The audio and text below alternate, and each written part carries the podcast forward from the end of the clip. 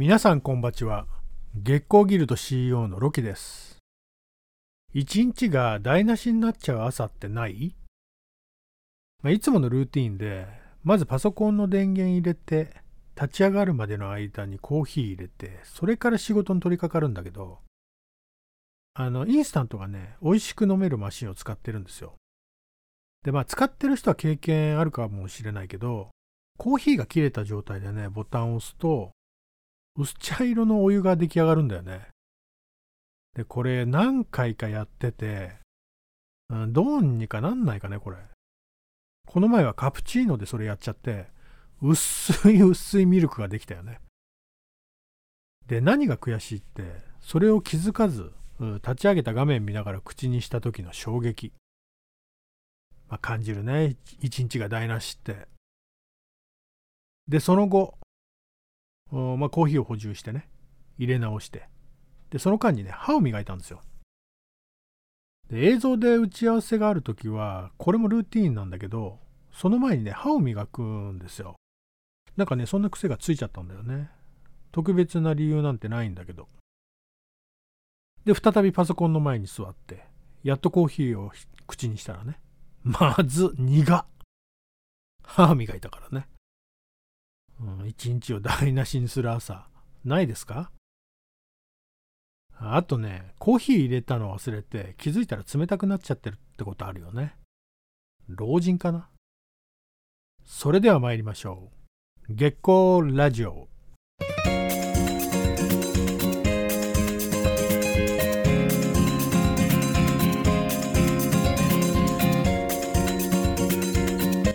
改めましてこんばちは、ロキです。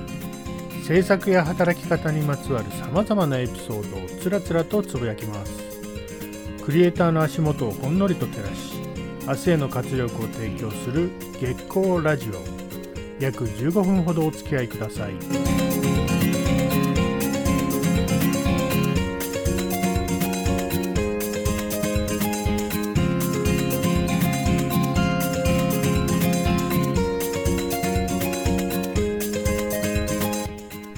組は月光ギルド合同会社秘密結社キュリアス湯毛島製作者の提供で愛媛県湯毛島の月光スタジオからお送りします。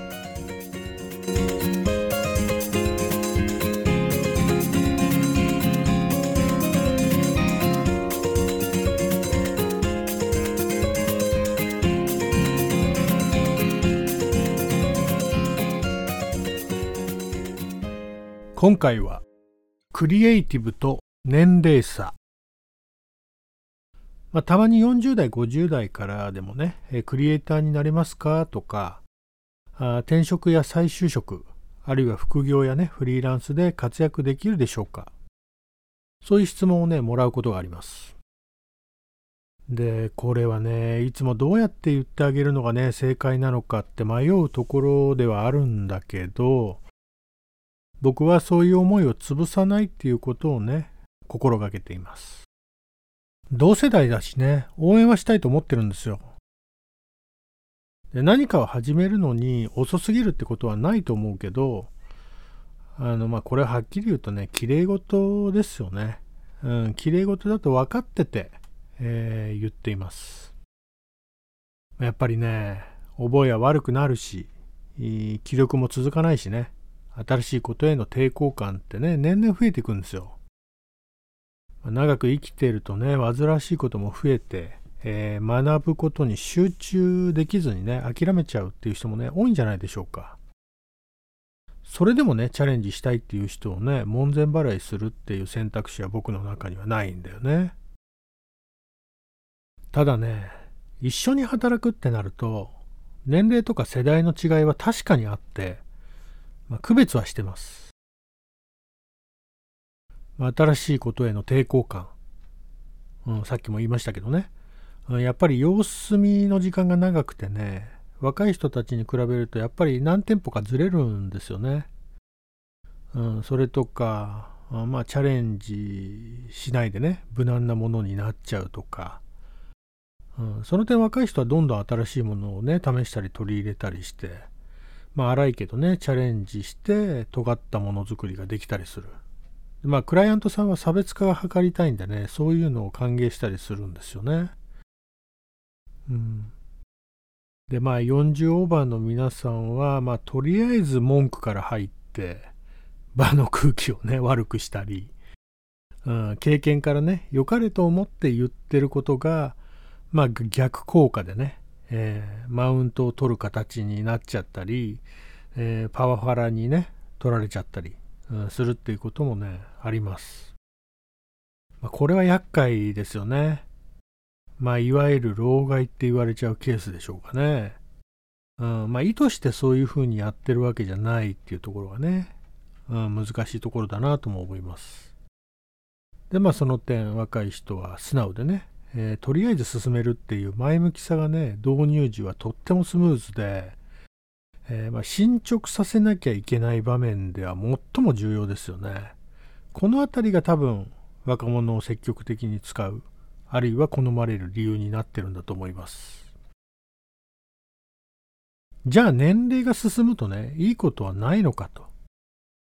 うん。まあ、先ほど区別してると言いました。まあ、文句を言ってる人もね、ひとたび案件が始まれば、あ何があっても全うしてくれるしね、えー、まあ、みんなで何かをするときに、まあ、沈黙を破ってくれるのは、あその40オーバーのね、皆さんですよ。心強いし、安定感、安心感がありますよね。若い人たちが困っている時に、まあ、手を差し伸べてくれるのも、仕事以外のね例えば組織全体のことを考えてくれるだとか、まあ、健康への気遣い子育てなどね、えー、まあ、人生の先輩として味方になってくれる頼りになる存在でもありますよね。まあ、母性だったり不正だったりね娘息子を見るような、うん、そういう優しい場面もねありますよ。で、まあ逆にね、若い人はね、ノリはいいけど、継続できなかったり、諦めとか見切りが早すぎたりね、誘惑が多いんで、それに打ち負けることも少なくありません。まあ、いろんな意味で不安定で、うん、組織運営においてはね、致命的になることもありますよね。まあ、単純に経験不足やスキル不足で困る場面も多いだろうし、勢いだけではね、進められないいうものもあるんでね、えー、まあ、要するに役割分担だと思うんですよ。うん、どちらが欠けてもダメだしどちらの世代にも役割はあってそのバランスが大事だと思うんですよね。でその役割を理解せずに荒らす存在が最も迷惑で、うん、若い人なら注意してね、えー、改善は期待できるけど40オーバーの人がそういう人たちばっかりだと、まあ、どっかの国会みたいになっちゃうんでね。うん、結果、世代交代って言葉でね、線引きをされて、狭き門になってるんじゃないかなというふうに思います。自身の判断基準や価値観を正義だとね、振りかざして、えー、他人に押し付けようとしたり、声を大にして主張する人に対してね、言えることはわきまえろってことですかね。うん。いい年の取り方したいなと自戒を込めて思うわけです。自分の役割を考えて、えー、世代を超えてね、えー、まあ若い人も40オーバーの人たちもいい関係を築きつつ制作環境をね、えー、作っていけたらなと思います。まあもっともギルドにはピーターパンルールがあるから25歳から年取らないんだけどな。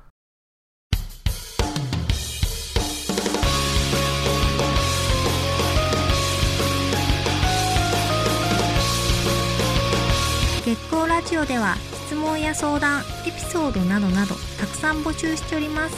ロキのツイッターアカウントアットマーク BOOMAR13 アットマークブーマー13まで DM をお寄せください。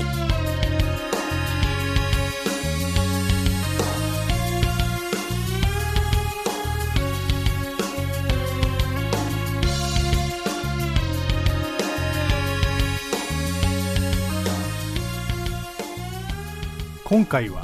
賛否がありそうな年齢の話題について身を削って、えー、切り込んで、えー、話をしてみました苦情は一切受け付けません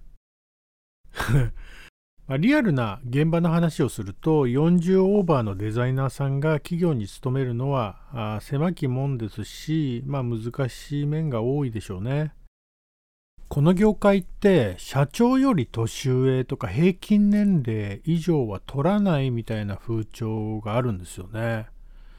まあ、もしかするとそのジェネレーションギャップとかその年齢差っていうのをすごい気にする業界なのかもしれませんね。まあ、一方、コーダーさんやプログラマーさんはね、経験と実績重視っていうところが多いと思うので、えー、まあ質やスピード、まあ、プログラミングやコーディングの正確さなどね、スキル重視で、えー、むしろ重宝されるんじゃないかなと思います。まあ、結局、オブラートを剥がすと、めんどくさいから敬遠されるんですよね。うん、でもそれは年齢じゃなくて人による。うん、一律年齢で切っちゃうのもどうかなと、うん、いうふうに僕は個人的には感じます。まあ、これから目指そうとしている40オーバーの皆さん、あれやこれやと節操なくね、いろいろ手当たり次第手をつけていくんではなくて、え、ピンポイントでね、確実にできることを習得していきましょう。まあ、土俵に立てなければね、勝負すらさせてもらえないのですから、同世代の皆さん、応援してます。で、何をやってもダメならね、一緒に老人会でも作りましょう。バタバタとお時間です。またお会いしましょう。さようなら。